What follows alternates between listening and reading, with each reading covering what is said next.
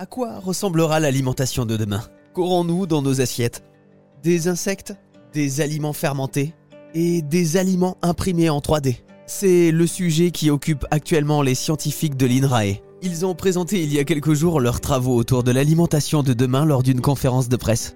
Comment avoir une alimentation plus responsable, meilleure pour notre santé et plus respectueuse de l'environnement? On en parle avec Monique Axelos, directrice scientifique alimentation et bioéconomie à l'INRAE. Et parmi la méthode ancestrale des aliments fermentés, voici la nouveauté. Ce qu'il y a de nouveau, c'est qu'on a une bonne connaissance maintenant des, ferments. On est capable de, les associer entre eux, de faire ce qu'on appelle des, des consortia et donc d'explorer toute cette biodiversité pour trouver des, mélanges de bactéries qui amènent des nouvelles propriétés aux aliments et du coup qui vont nous permettre justement de fermenter des produits euh, tels que les, céréales, les légumineuses, des fruits euh, ou des légumes. C'est la nouveauté, c'est de permettre d'aider à la végétalisation euh, de notre alimentation. Des mélanges de bactéries pour fermenter les aliments, mais aussi des aliments imprimés en 3D. ça a été initié dans la, par la NASA dans les années 2000 pour ses vols habités capable de générer sur place, euh, des, donner des textures euh, aux aliments. Donc c'est de l'impression 3D.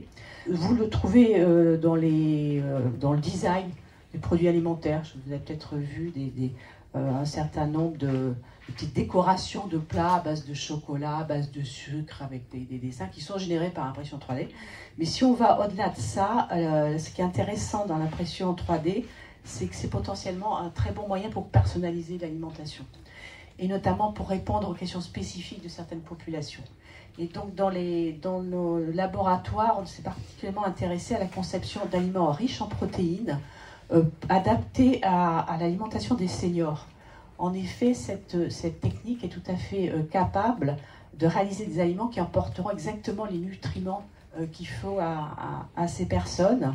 Et puis, ça leur permet aussi de concevoir des aliments qu'on peut, qu'on peut par exemple attraper avec les doigts euh, facilement, euh, qui sont faciles à mâcher, mais qui sont quand même assez durs pour continuer à avoir une activité masticatoire. Donc c'est ça qui est, intéressant. Du coup, au-delà de, de, ces applications dédiées à des régimes spécialisés, euh, bon, l'expression 3D aussi, si on imagine d'aller un petit peu plus loin, ça peut aussi limiter le gaspillage alimentaire. Hein. on est capable d'ajuster exactement les, quantités.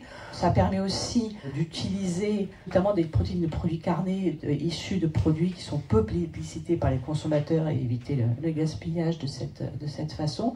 Ça limite le transport puisqu'on fabrique, on fabrique, sur, on fabrique sur place. On a en général une bonne traçabilité. Et alors ce qui est intéressant aussi avec cette méthode, c'est que ça permet de créer des aliments nouveaux pour mieux rééquilibrer notre assiette. Ce qui est intéressant aussi, c'est qu'elle permet de concevoir du mixte euh, animal-végétal.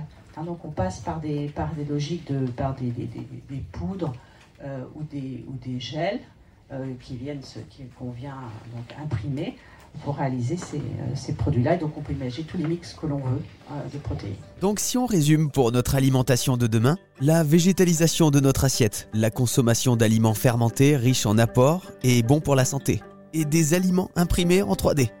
Bon, ben je vous laisse, je vais m'imprimer le repas de ce soir. Oh, ça y est, c'est déjà prêt. Bon appétit